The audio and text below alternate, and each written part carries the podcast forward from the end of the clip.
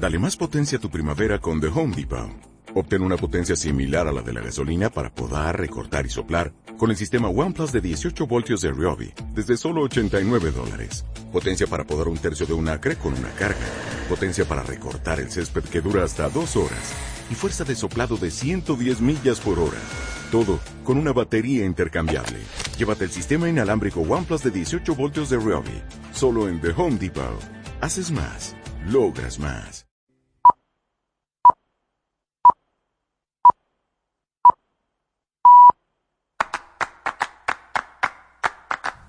En Radio Castilla-La Mancha, Tiempo de Toros. José Miguel Martín de Blas.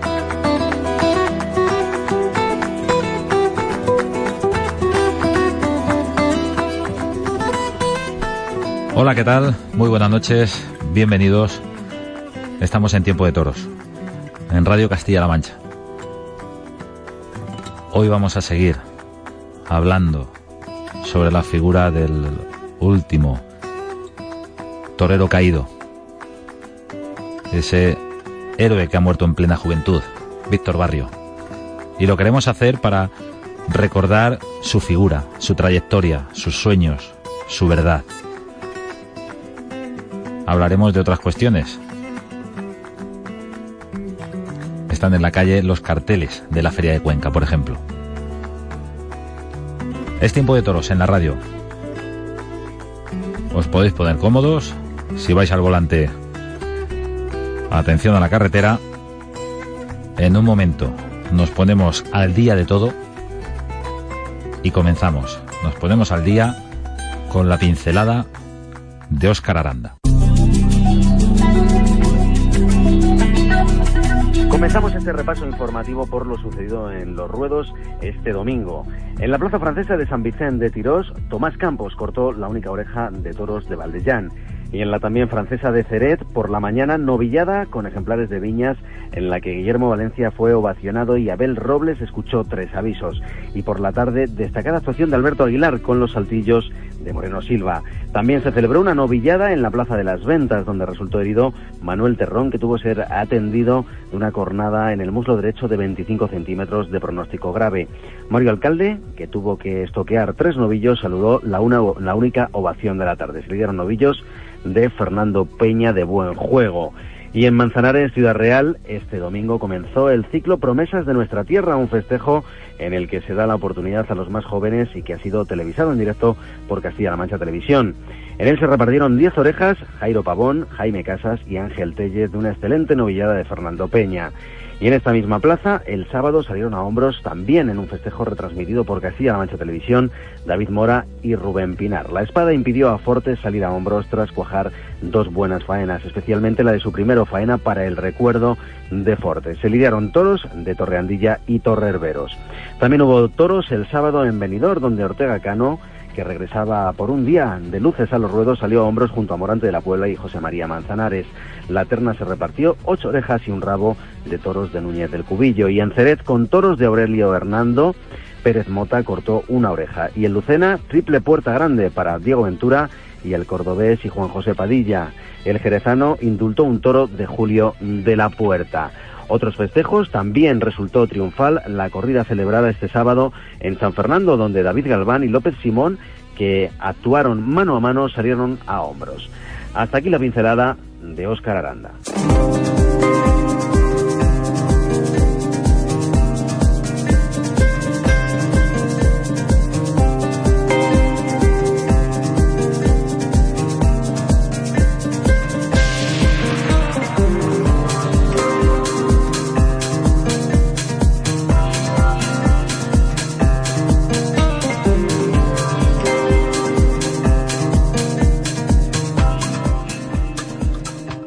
Es tiempo de toros en Radio Castilla-La Mancha. Es tiempo de toros y es tiempo de seguir mirando adelante, pero no por eso vamos a olvidar lo que ocurría la semana pasada, ni por supuesto la figura de un torero que con su sacrificio, con su entrega, con su valor, se ha convertido en protagonista involuntario del año taurino. Hablo de Víctor Barrio. Y tengo que contar que a Víctor Barrio comenzamos a verle, no en las plazas, sino en algún tentadero, a veces de tapia.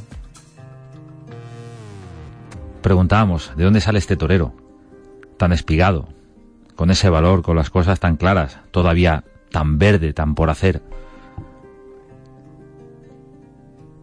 Hoy se lo queremos preguntar a quien de alguna manera le enseñó las primeras letras. Las primeras letras del toro. Antonio Sánchez Puerto, buenas noches. Buenas noches, José Miguel. ¿Con qué Víctor Barrio te encuentras tú cuando le conoces? Bueno, pues como suele pasar en estos casos, eh, llegó allá por el año 2006, se apuntó a la escuela y bueno, pues un chaval lleno de ilusiones, eh, con la idea, lógicamente, como todos, de abrirse camino en esta difícil profesión, pero con las vidas puestas en ser figura del toreo. Llegó de la mano de un buen amigo común, el matador de toros eh, José Galán José que fue el que en sus principio y hasta mediados de su carrera le dirigió le, dirigió sus pasos. ¿Y llega a dónde? ¿A qué escuela? Cuéntanos. Bueno, yo estuve desde el año 96 hasta hace un par de años en la Escuela Taurina del Espinar. Y, y bueno, con, con muy poquitas eh, posibilidades económicas, pero la verdad es que por parte del Ayuntamiento y la Diputación de Segovia pues se le puso cierto interés y yo puse mi máxima ilusión. Y la verdad es que pues de ahí han salido cinco o seis matadores todos, entre ellos, eh, como es lógico, Víctor Barrio. Víctor Barrio llega, eh, antecedentes taurinos no tenía. Eh, ¿Cómo se afronta algo así cuando hay que moldear o por lo menos enseñar eh, a alguien que quiere ser torero? Bueno, pues es verdad. Eh, cuando llega un muchacho a un sitio de estos, pues él debía de haber hecho algunas incursiones como aficionado y bueno, pues ya con, con, con algunos defectillos. Eso, eso es lógico y normal pero en la figura de, y en la persona de Víctor había un había un personaje inteligente eh, serio en sus en sus formas en su entender la vida y, y, lógicamente la ilusión que le hacía por quererse abrir camino en esto pues no tardó mucho en cogerle el aire al toreo y de hecho pues como bien explicabas hace un momentito, con, muy poquito tiempo de bagaje, pues, interesó al mundo taurino en, en sus principios y bueno, allá por donde iba, la verdad es que por su carisma y por su por su valor y por sus ganas de, de, triunfar, pues la verdad es que conseguía interesar a la gente, ¿no? Desde luego no era, eh, digamos, el, el, prototipo del concepto del toreo, el de Víctor Barrio, eh, del personaje con el que hoy hablamos, de Antonio Sánchez Puerto, pero evidentemente la función de un maestro, Antonio, entiendo que es eh, mostrar la faceta técnica y dejar que cada torero vaya aflorando su propia personalidad, ¿no? En mi entender el toreo es así vamos a ver, el, hay que dejarle, hay que dejarle que la personalidad de cada, de cada muchacho le fluya, porque si no hacemos clones, ¿no? Y bien es cierto que, bueno, que, la técnica yo creo que para todos es, es, la misma, ¿no? Pero la personalidad hay que dejarlo que ellos desarrollen sus formas y, sus y sus inquietudes, que, de alguna forma, pues es, es muy bonito que, que, que, cada torero tenga su personalidad. Víctor la tenía, evidentemente, y bueno, pues si al caso yo le marqué un poco en que como era un hombre alto, pues que no se arqueara mucho, ¿no? Que, yo creo que llegaba más su forma de torear un tanto vertical, ¿eh? que, que, que cargándose un poco, ¿no? Y la verdad es que cuando él ha tomado un poco esa iniciativa, pues se me viene a la, memoria, hombre, que, Víctor ha toreado bastante y ha sido visto por, por, por, la televisión en, en, muchísimos sitios. Y no voy ahora a definir un poco el estilo de Víctor, que todo el mundo sabe eh, cómo toreaba Víctor. Pero cuando él se reencontraba, recuerdo faenas importantísimas en Valdemorillo, tanto de novillero como atado de toros, y luego algunas actuaciones más que, que ha conseguido de, de, un relieve como, como, como torero arrollador y haciendo, y haciendo bien el toreo. ¿eh? Pues ha sido, ha sido un poco su santo y seña. Un torero al que conoces eh, muy joven, evidentemente por esa circunstancia de la escuela taurina y que luego evidentemente eh, como pasa siempre en las escuelas taurinas o casi siempre, pues eh, si los toreros progresan y es buena señal, abandonan el nido, evidentemente, dicho en, sentido figurado. Eh, ¿Qué papel jugaba, dices que, lo conoces de la mano de, un amigo de, de Josele? Eh, ¿Qué pudo ver Josele? ¿Por qué llega a Josele Víctor Barrio? Pues creo que fundamentalmente en sus principios, que no tenía técnica y desconocía un poco el, toreo, lo que vio en Víctor Barrio fue el valor. Víctor Barrio en sus inicios arrollaba, era, una cosa seria. Y, eso fue lo que en principio a mi José le me transmitió, que había visto un muchacho con un valor tremendo, ¿no? Y la verdad es que luego cuando fue cogiendo un poquito técnica y fue desarrollándose un poco y, conociendo un poco el toreo, pues eh, unido a la, al arrojo que, que, que, tenía, interesó, interesó a todo el mundo. El valor es la primera materia prima para un torero.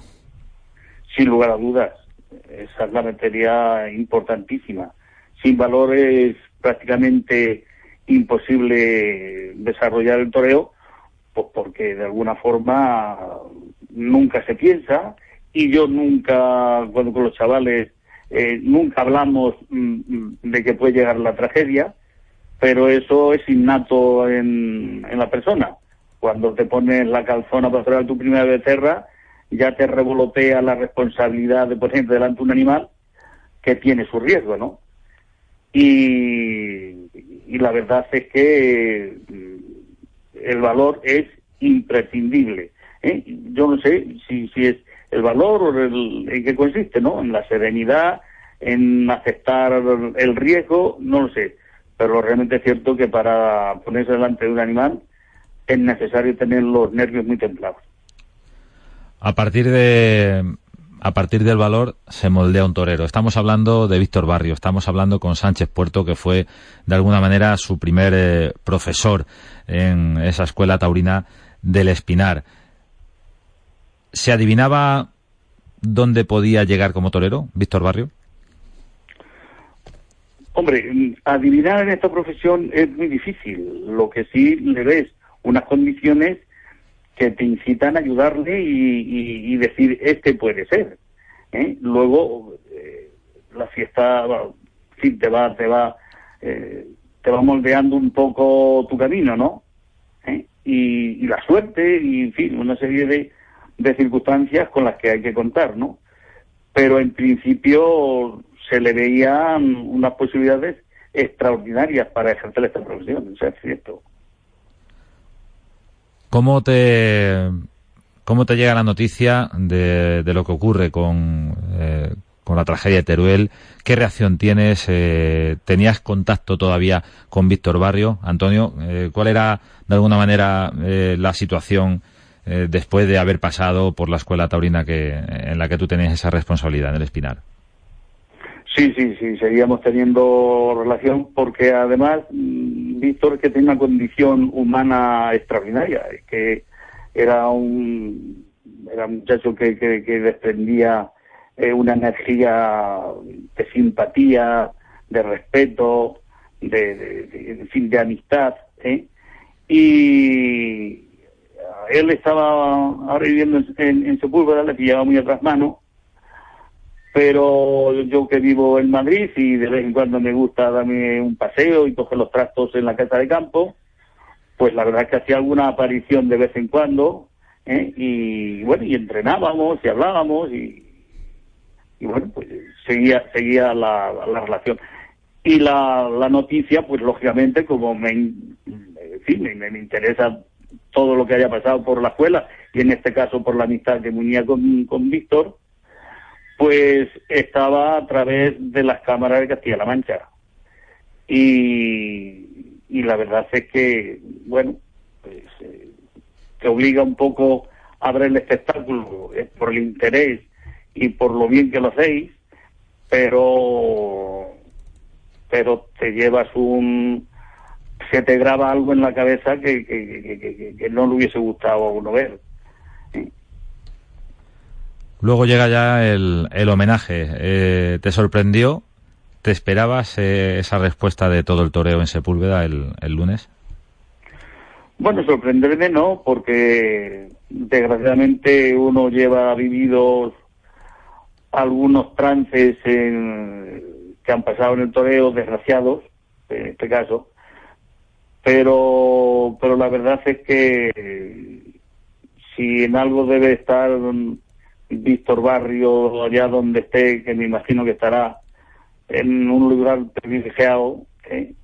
pues si lo ha podido percibir, estará enormemente orgulloso mm, de su profesión y de sus compañeros, porque ha sido, ha sido realmente emocionante y bonito que prácticamente todo el toreo ha pasado por, por Sepúlveda. Antonio Sánchez Puerto, muchísimas gracias eh, por estar con nosotros en esta noche de domingo, por de una manera templada eh, poder eh, hablar de un torero que, que, llegó a ti siendo jovencísimo, de alguna manera de vocación tardía. Eh, en ese sentido también fue una esponja Víctor Barrio para asimilar los conceptos y tener muy claro a dónde quería dirigir su vida y su carrera. Muchísimas gracias por estar con nosotros y por enseñarnos un poquito más de la personalidad de Víctor Barrio. Muchísimas gracias a vosotros, Miguel.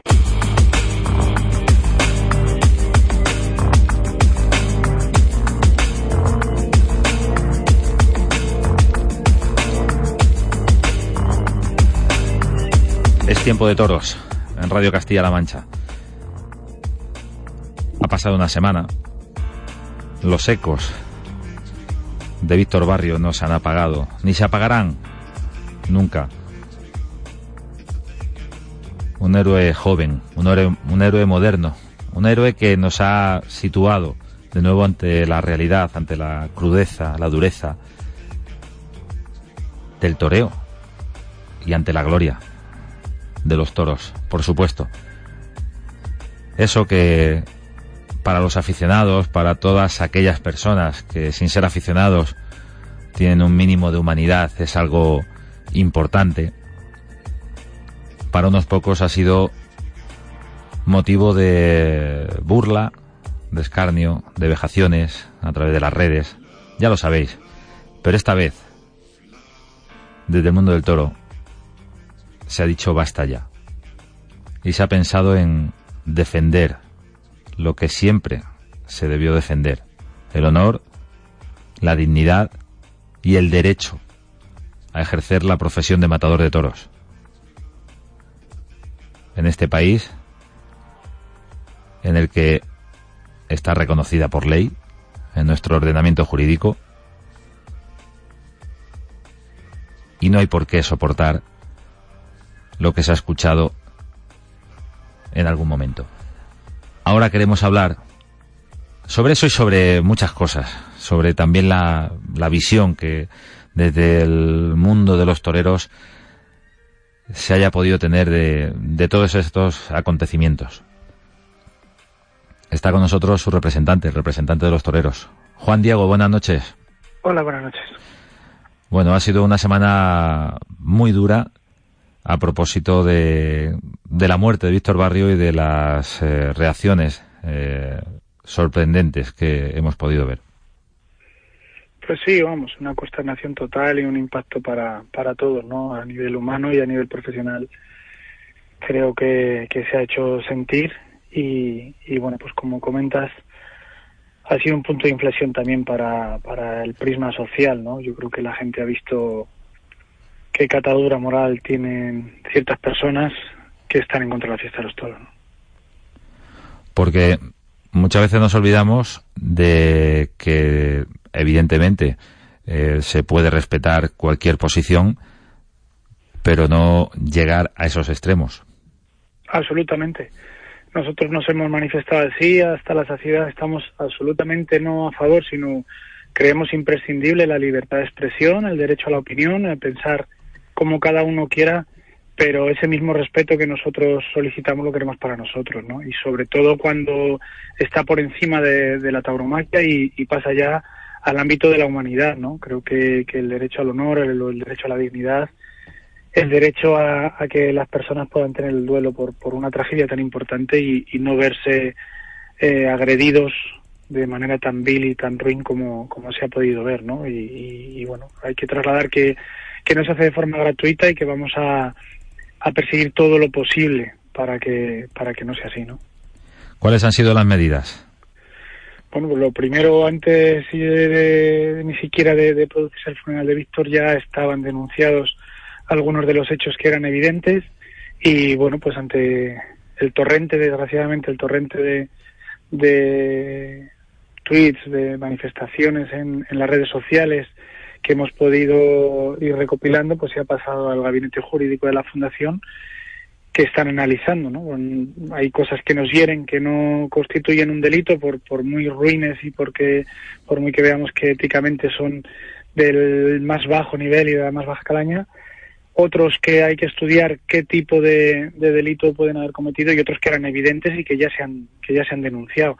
Por otra parte, hay algunos de los delitos que estamos seguros que se han cometido que solo se pueden llevar a cabo bajo la denuncia de los afectados, que en este caso es la familia, y que ya están al corriente y, en, en, el, en, vamos, en línea directa con, con, los abogados de la Fundación para, para así hacerlo. ¿no? Están absolutamente convencidos de ir hasta, hasta el último término en todos los campos posibles, en la vía penal, en la vía civil, en la vía administrativa y creo, y muy importante además, que también en la vía social. ¿no? Ahí hemos visto movimientos sociales espontáneos que han conseguido en menos de 24 horas más de 200.000 firmas y, y, bueno, sobre todo una, han despertado que la opinión pública eh, ubique, como he dicho antes, la, la catadura moral de, de, ese sector animalista radical que, que efectivamente no respeta nada y que no es que quiera igualar los derechos de los animales, sino que quiere degradar los derechos de las personas.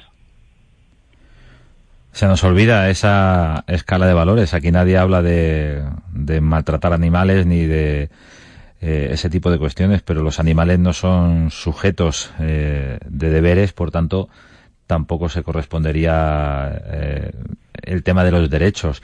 Y se nos olvida que en una escala superior está el hombre, está la mujer, están las personas, está la humanidad. Sin ninguna duda y sobre todo está un Estado de Derecho que tiene la obligación, y, y así nos ha llegado por, por, por, los representantes de la Administración, de velar porque haya una convivencia mínima sana, ¿no? Y, creo que esta incitación a la violencia, al odio, a, a bueno, pues a todo lo más bajo, eh, tiene que tener una respuesta por parte del Estado y por el Estado de Derecho, ¿no? Creo que hay un marco legal para ciertas cosas que son muy evidentes, como he dicho antes, y otro que si no lo hay habrá que crearlo porque la gente no puede esconderse detrás de seudónimos, no puede esconderse detrás de, de una cierta eh, anonimato, de un cierto anonimato que da las redes sociales, pero que no cabe duda que son el soporte para, para cometer unos delitos, ¿no? Y, y además las redes sociales también lo saben y también están, están al corriente y estudiando esta situación. Hay una figura que es la de incitación a la discriminación, al odio y a la violencia en el Código Penal. Algo de esto también ha ocurrido.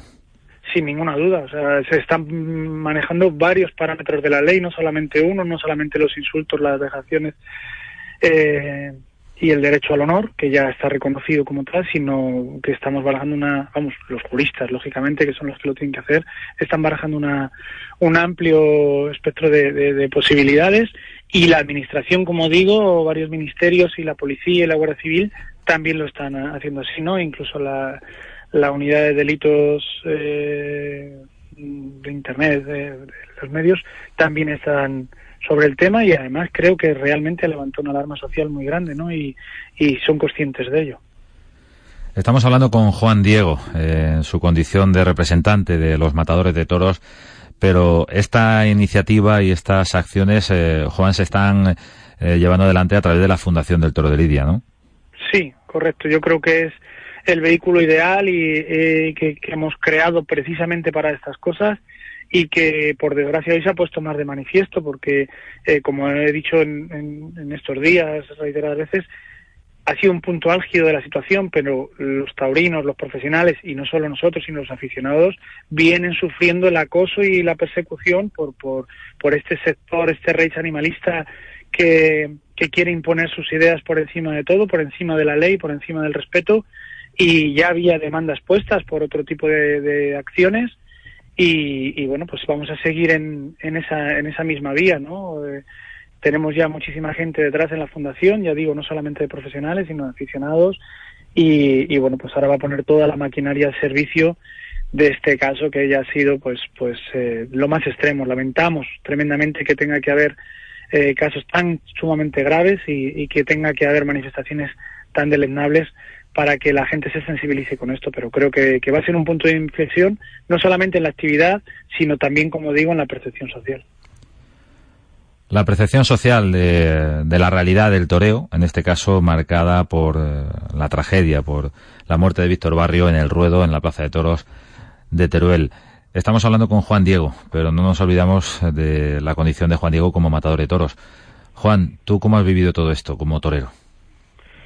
Pues es muy impactante, la verdad. Es, es muy difícil de explicar y, bueno, hace poco me dirigía también a los compañeros que han, que han tenido que, vestirse de luces eh, en, los mismos días de, esta tragedia y, y que bueno, que, que, si uno tiene mucha dificultad para conciliar el sueño y, y tienes la cabeza constantemente ocupada, si tienes que además vestirte de torero, pues eh, se imagino que se multiplicará, ¿no? Creo que, que todos ellos han hecho un esfuerzo grandísimo, sin duda dedicado a la memoria de, de Víctor y, y que bueno, pues es algo que tenemos todos presente y que usamos con cierta ligereza, ¿no? Que bueno, que es una profesión en la que te juegas la vida, que parece que se usa como como muletilla constante en, las, en, el ánimo de convencer de, la importancia y la relevancia que tiene nuestra profesión, de, pero en realidad hoy tenemos claro y todo el mundo tiene claro de que, de que no es baladí, que son, son palabras de la más alta sinceridad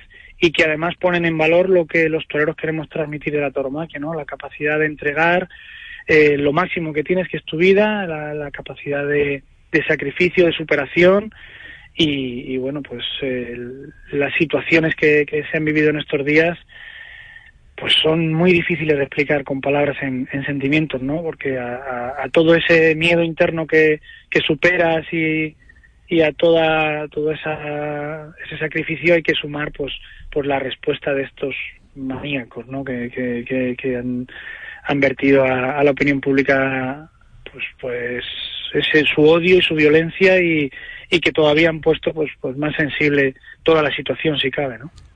bueno en el fondo se han retratado a sí mismos y esa es, ese es el gran consuelo que todo el mundo ha podido ver a las claras eh, qué catadura que qué poquita humanidad tienen aquellos que han celebrado eh, la muerte de Víctor Barrio. Aquí en este programa no vamos a reproducir ni una palabra de esas, eh, por supuesto, porque por encima de todo está el recuerdo, eh, el derecho al honor y la grandeza de un torero que perdió la vida delante del toro. Solemos hablar con ligereza o, o perdemos, a lo mejor, la perspectiva de, de lo que significa jugarse la vida. Y jugarse la vida significa jugársela de verdad. Y se puede perder. Y se puede perder. Y no conozco a nadie más generoso con el animal, con el toro, que a los toreros, porque le entregáis vuestra vida. Sin ninguna duda, ¿no? Y esta es una tragedia irreparable, pero hablamos en, en, los, en, el último año y medio ha habido eh, 8 o 10 cornadas que perfectamente podrían haberle arrebatado la vida a, sus protagonistas, ¿no? Últimamente en Alicante la cornada de Manuel ha sido tremenda y, bueno, y todavía está eh, convaleciente y, ha tenido la suerte de la evolución médica, de la evolución de las enfermerías, donde nosotros hemos estado siempre eh, peleando por porque se cuide hasta el extremo, porque no hablamos de accidentes fortuitos, son accidentes reales que pasan y que, y que bueno, que hay que intentar eh, tener todos los medios para, para arrostrarlos. Y, bueno, mm, las jornadas de Fortes, la jornada de Francisco en, en Huesca, creo que, que bueno la evolución médica nos ha puesto en, mejor situación, pero está claro que es una situación que puede pasar en cualquier momento, que es una realidad constante que, que bueno que vivimos los toreros todos los días y que por, por, por, el tiempo afortunadamente que había pasado de que no había una tragedia de este tipo pues eh, cierto sector a lo mejor había perdido el prisma de la realidad que tiene ese peligro de, de, la, de lo real que es eh, la fiesta de los toros que aquí se muere de verdad que la sangre es de verdad y que, y que bueno pues pues que esa es la base en realidad también del espectáculo no de la gente cuando va a una plaza de toros sabe que hay ese riesgo y, que está inherente a la creación de los toreros. Y es una muestra absoluta de madurez, de asunción de, de la vida. La vida se compone de vida y muerte. Eh, son dos contrarios que se retroalimentan. Y por eso digo que la madurez de los toreros para afrontarlo, del público para ir a la plaza y, y aunque no lo quiera tener presente, porque en el fondo también va a una fiesta, eh, sabe que eso puede ocurrir y eso es un signo de madurez en, esta, en estos tiempos tan convulsos en los que se habla del toreo como si fuera un anacronismo, yo pienso que es todo lo contrario. La gente sabe lo que ve y sabe a lo que se enfrenta. El respeto a las personas, el respeto a su memoria, el homenaje que el lunes pasado vivimos en Sepúlveda, el último adiós a, un torero, a Víctor Barrio. Realmente fue impactante eh, ver la reacción del toreo de todos los estamentos, pero yo quisiera resaltar, eh, bueno, pues la presencia de, de, tantos y tantos matadores de toros, novilleros, figuras, eh, no figuras, de todo. No faltaba nadie. No, sin duda, sin duda. Creo que los únicos que han podido faltar han sido precisamente la gente que estaba anunciada. Los que toreaban ese día. Esa tarde. Y bueno, ha sido, se ha volcado absolutamente y, y vamos, ha sido ejemplar, ¿no? Yo creo que, que tanto ellos como, como su localidad, ¿no? Como su pueblo han demostrado ser una persona querida, respetada y, bueno, pues sí que ha tenido un reconocimiento de, héroe en, en, su último adiós, ¿no? Como, como lo era y, hay que mostrar eso, que, que Víctor Instrumento no era figura del toreo y por el contrario, todas las máximas figuras del toreo han estado allí rindiéndole su homenaje y merecen el, el máximo respeto como, como hemos demostrado, ¿no? Que aquí eh, lo que se hace es ponerse delante del toro, no hay galones, hay galones para otras cosas, pero para lo demás somos tan iguales como, como se ha demostrado en, en su último adiós, ¿no? El riesgo, la muerte, iguala a las personas, a los que nos gustan los toros y a los que no les gustan, que no se nos olvide. Estamos de paso.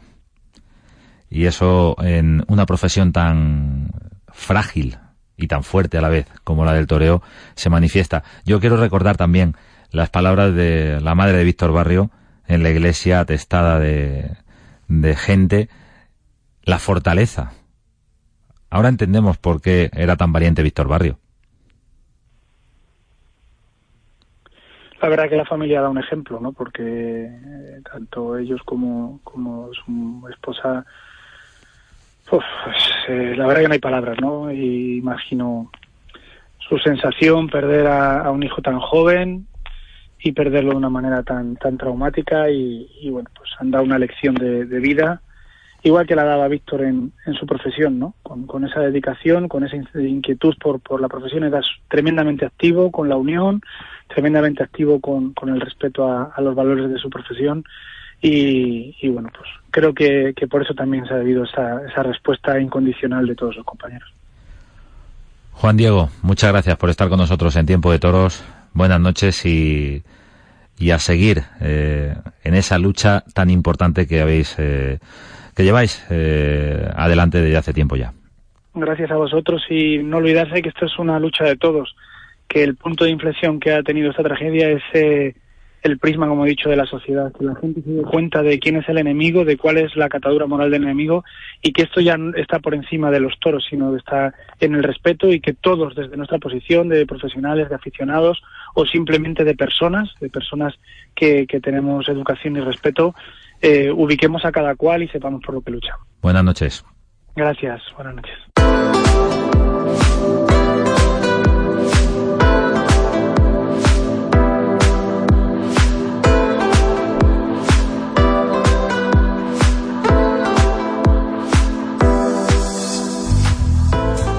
Tiempo de toros en la radio.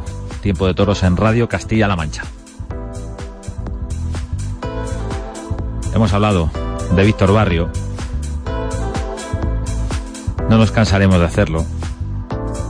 Y por poner simplemente una muestra del homenaje que se le rindió en Sepúlveda, como mencionábamos en la conversación con Juan Diego, no faltaba nadie estaban todos.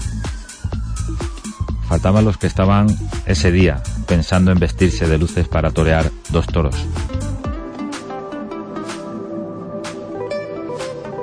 En Sepúlveda rindieron homenaje a Víctor Barrio toreros como Enrique Ponce, como José Tomás, como el Juli, como Cayetano, como Perera, Manzanares, por nombrar los más conocidos. Había toreros de esta época y de las anteriores. Curro Vázquez, Joselito el Fundi, padrino de alternativa de Víctor Barrio. El niño de la capea, Espartaco, Pepil Liria. El Soro, Palomo Linares, Jaime Hostos. Toreros jóvenes en la misma situación profesional que Víctor Barrio, en ese momento de dar el salto, de intentar buscar las oportunidades. Sería interminable la lista. Novilleros. Con y sin caballos. Muchos de ellos amigos, compañeros de entrenamiento de Víctor Barrio. Quiero tener un especial recuerdo hoy para dos jovencísimos toreros que por la cercanía, por la amistad con Víctor Barrio, lo deben estar pasando todavía muy mal. Hablo de Carlos Ochoa y Daniel Menés. La semana pasada hablábamos con Daniel Menés y cuando se produjo esa conversación todavía no había ocurrido la desgracia de Teruel. Por tanto, esa conversación era ajena totalmente a la tragedia. En Sepúlveda se despidió a un torero. Se despidió a un héroe, un héroe del siglo XXI, Víctor Barrio.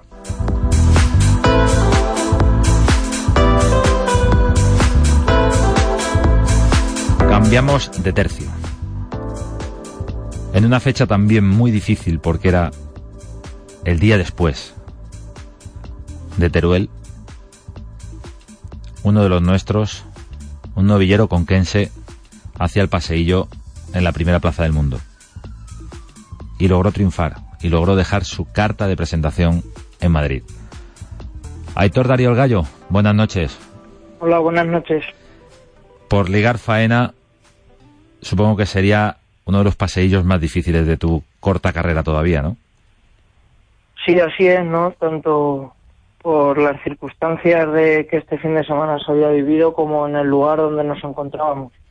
Fue pues muy emotivo, muy un poco eh, traumático, ¿no? Pero pero bueno, es la verdad de la profesión y, y intentamos todos los que estuvimos ese día en esa plaza pues estar lo más profesionalmente posible. ¿Cómo fue la tarde para ti? ¿Cómo fue esa faena premiada con la oreja, Hitor?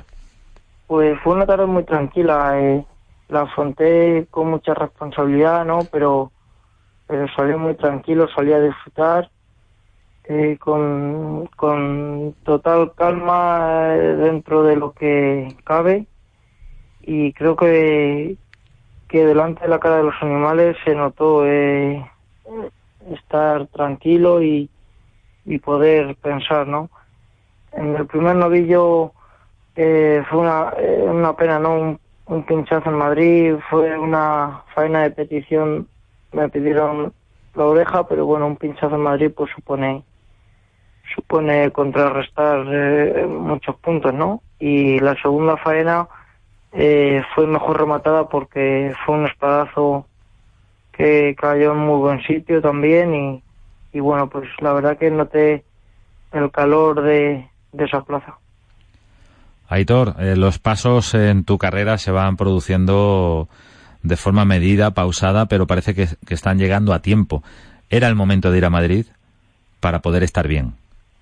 Yo creo que sí, ¿no? Eh, está siendo una carrera, pienso que, que es una carrera de fondo, ¿no? Eh, mm, bueno, no, no quiero precipitarme, necesito cada carrera es un mundo, ¿no? Cada torero es un mundo y, y según lo que puedan ir eh, progresando, avanzando, toreando, y ellos creo que somos conscientes de, en qué momento nos encontramos y, y este creo que era el momento de ir a Madrid, igual que creo que es el momento de, de empezar a entrar en todas las ferias de novilleros porque me encuentro me encuentro prepara, preparado para ello. ¿Eso es lo que te está faltando?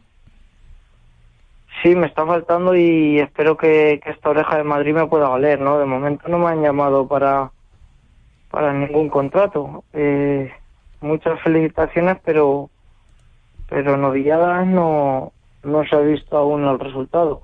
A mí, personalmente, pues me ha reforzado mucho moralmente y, y bueno, pues para seguir aún en esta lucha eh, con, con, más ánimo y fuerza, si cabe, ¿no?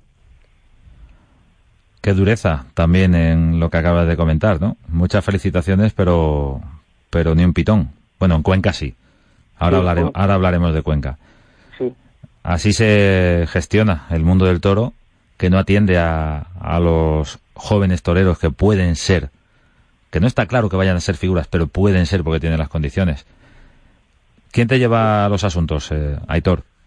Pues eh, parece ser este año eh, me va a llevar sin, no de manera oficial, pero sí me está empezando a hacer las cosas eh, don Carlos Zúñiga, padre. Bueno, pues tiene donde trabajar y desde luego tiene experiencia en llevar la carrera de los toreros porque lo hace con, con mimo y con profesionalidad.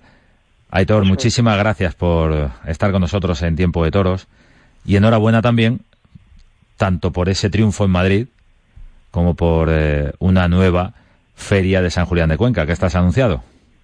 Sí, es un motivo de, de ilusión, ¿no? Eh, regresar otro año a la Plaza de Toro de Cuenca, ¿no? De mi tierra, en mi ciudad, pues es una fecha muy significativa para mí, muy importante y me alegro mucho que este año sea con Marcos en un mano a mano porque ha tenido una carrera como novilleros implicadores excelente y, y bueno, creo que, que cosas así son necesarias para el futuro de la fiesta y, y bueno, pues estoy muy agradecido a Maximino Pérez, que es el empresario de la Plaza de Toros de Cuenca, pues eh, contar con, con dos jóvenes no que que intentan pues bueno intentan abrirse camino.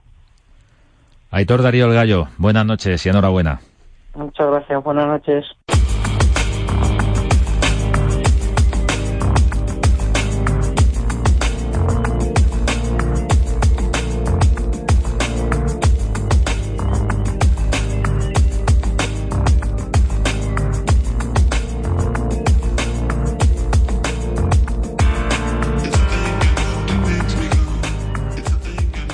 Es tiempo de toros en la radio, es tiempo de toros en Radio Castilla-La Mancha. Y ya que hablábamos con uno de los nuestros, que además está anunciado en una de nuestras ferias, queremos hacernos eco de esos carteles que se presentaban el pasado miércoles en Cuenca, Hablamos de la Feria de San Julián. Massimino Pérez, buenas noches. Buenas noches. Ya están los carteles en la calle.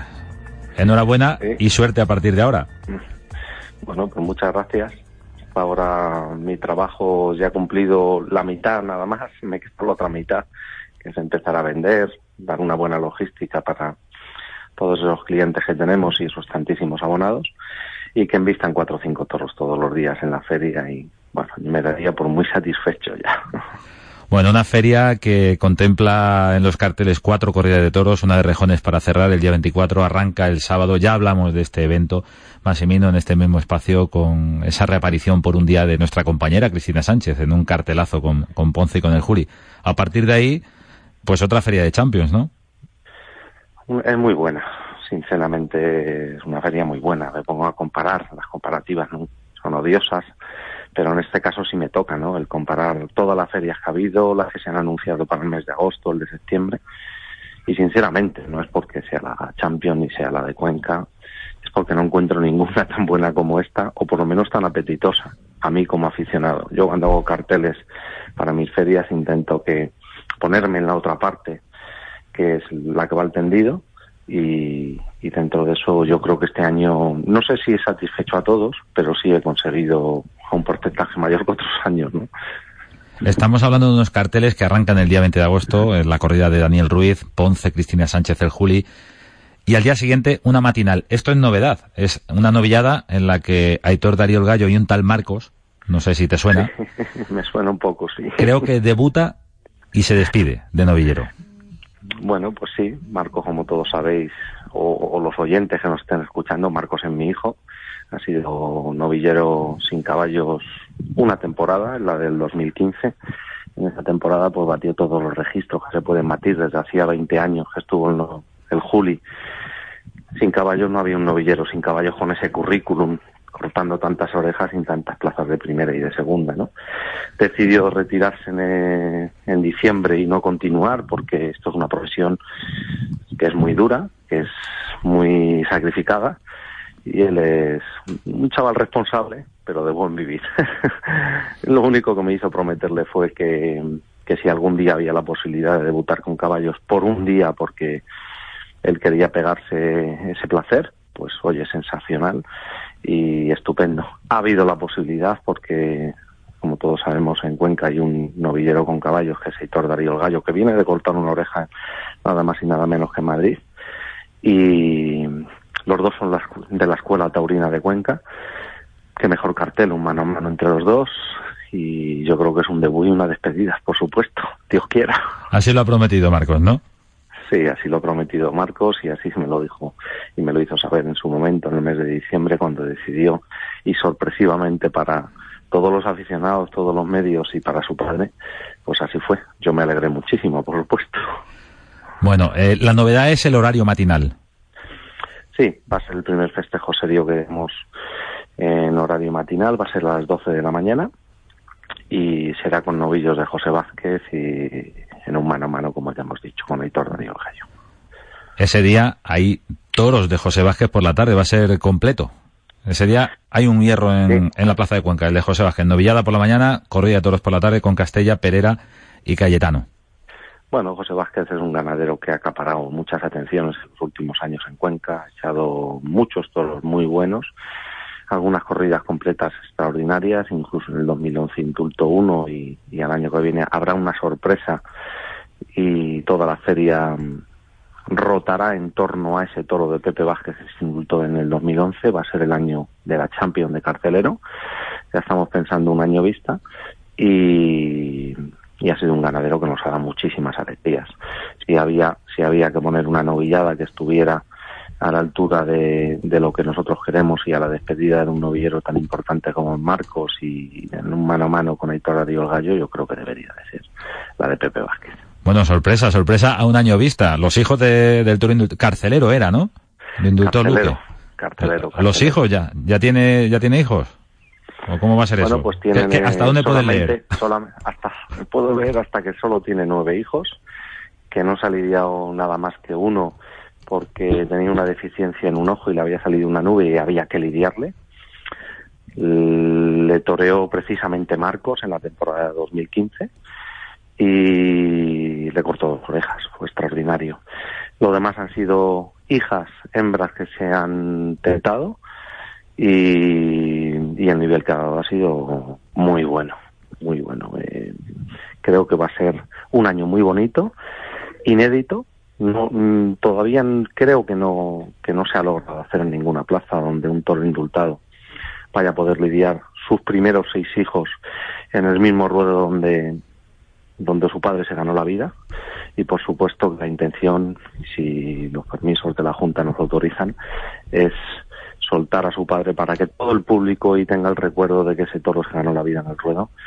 Le, le pondremos en el ruedo de exhibición al padre y luego se le dieran sus hijos. A ver si es verdad que alguno de ellos pues logra el objetivo que, que y tan difícil que su padre en su día consiguió. ¿Qué me estás contando, Massimino?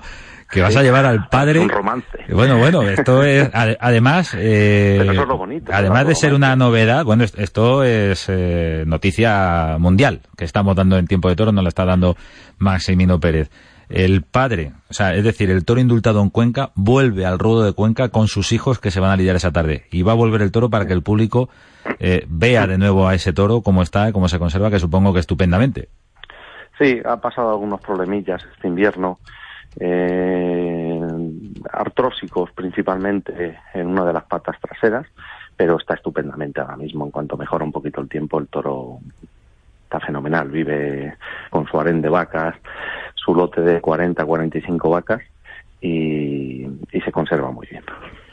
Estamos hablando de la feria de Cuenca, estamos hablando con Massimino Pérez y nos acabamos de enterar de, ese, de ese proyecto para el año que viene. El 2017. Pues nada, bueno, una, una idea que además entronca Massimino eh, con esa, eh, yo creo, modernidad que debemos asumir en el mundo del toro de acercar el toro y el toreo a toda la sociedad. Y qué mejor que visualicen que el toro evidentemente puede salvar su vida, puede ser indultado, puede padrear y ahí están los productos, ¿no? Me parece una iniciativa fantástica. Sí, creo que es un es algo que se me ocurrió al año siguiente de, del indulto de carcelero en el 2012 fui haciendo un seguimiento exhaustivo junto con el ganadero y con su hijo eso te iba a decir que hablas como hablas a veces como el ganadero como el mayoral como el vaquero no se tuvo un problema artrósico sí me gusta seguir las reatas me gusta seguir las ganaderías que voy a lidiar me gusta tener conocimiento de, todo lo que se va a presentar en la plaza aún aún así pues muchas veces te equivocas no pero sin duda alguna lo que intento es que todo aquel que pague un abono, una entrada, tenga algo bonito que ver, tenga una sorpresa, tenga un, sentido en todo esto. Creo que era una iniciativa que no se ha hecho nunca en la historia de la autonomaquia y que para mí va a ser un día muy especial porque me une una amistad muy grande primero con la familia y segundo con, con la plaza que, que regento desde 17 años, que es Cuenca.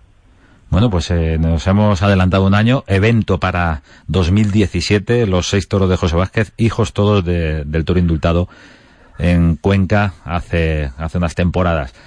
Seguimos con la feria, Massimino. Vamos a repasar porque el lunes, nada más y nada menos que Morante, Talavante y López Simón, con una corrida de Zalduendo.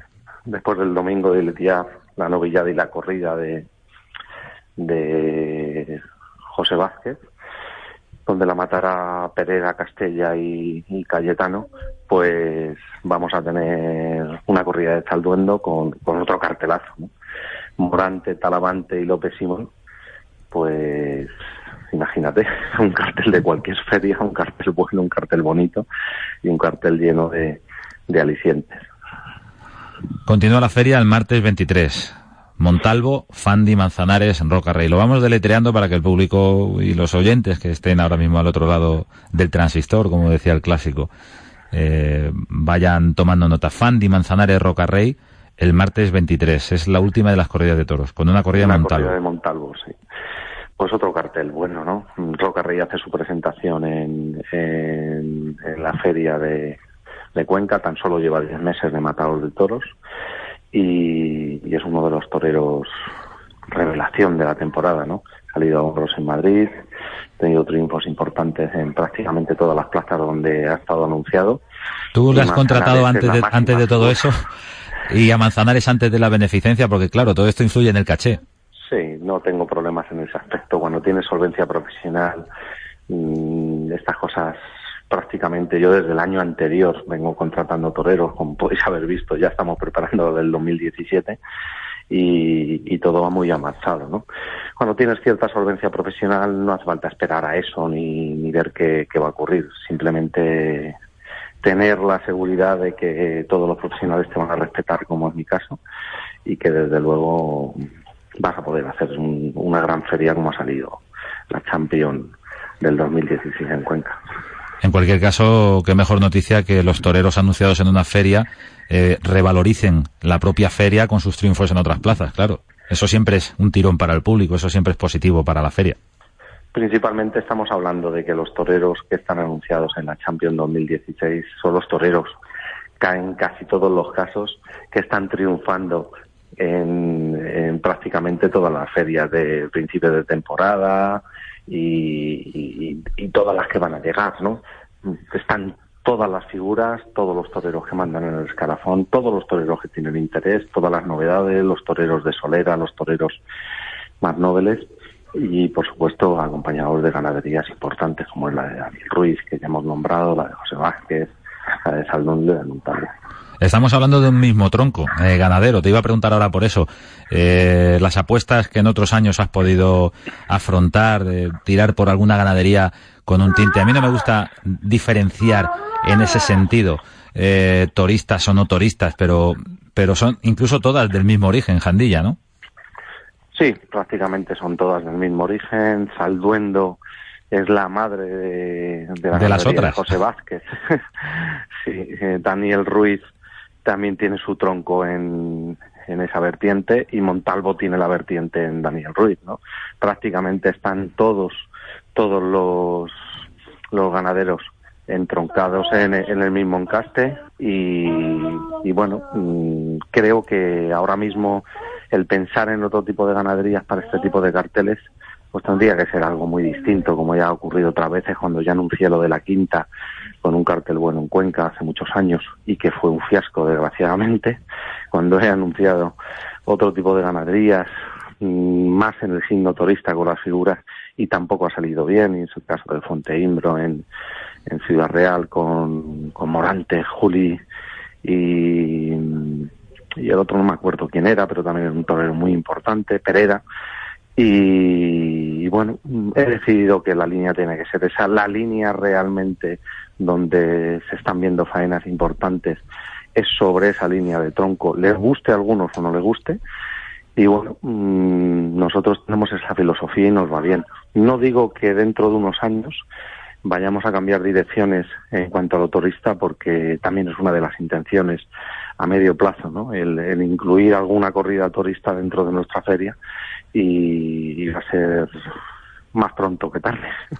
Bueno, pues más noticias que nos da Massimino de la Feria de Cuenca. Se cierra la Feria Massimino con una corrida de rejones, Benítez Cubero, Cartagena, Galán, Leonardo Hernández. Broche, broche importante.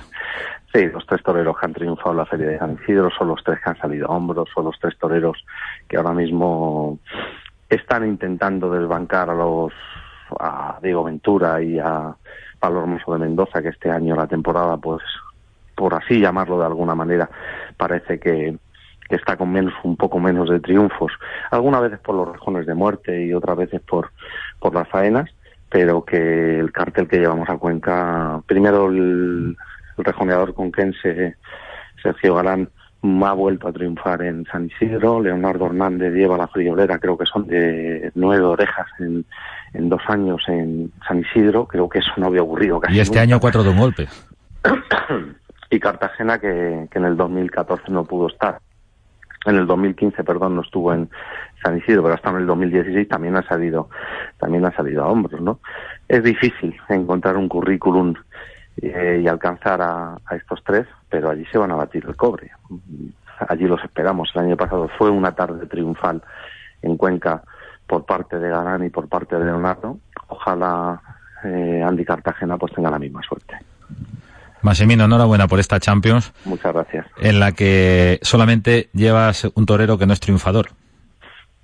Porque no he estado repasando todo el currículum y últimamente no, no lo veo por ningún sitio. Y es, Cristina, claro, Cristina no, no, torea, pues no puede presumir de puerta grande. Muy bien, esa connotación últimamente, ¿no? Porque en su, en su historial mató casi 200 corridas de toros, cortó nada más y nada menos que casi 300 orejas ha sido uno de los toreros más importantes que hubo a finales de los 90, la mujer más importante que ha dado la toromaquia en toda su historia y que vuelve por un día, ¿no? Posiblemente sea la última vez que la vayamos a ver vestida de luces. Va a ser por un acto solidario y para donar sus honorarios al cáncer infantil y desde aquí aprovecho vuestros micrófonos para agradecerle a todo lo que está haciendo por esos niños que, que deberíamos de tomar muchos nota.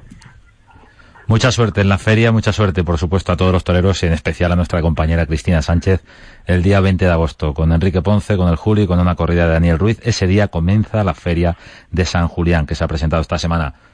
Buenas noches, Massimino, y suerte. Buenas noches, muchas gracias, mi amable.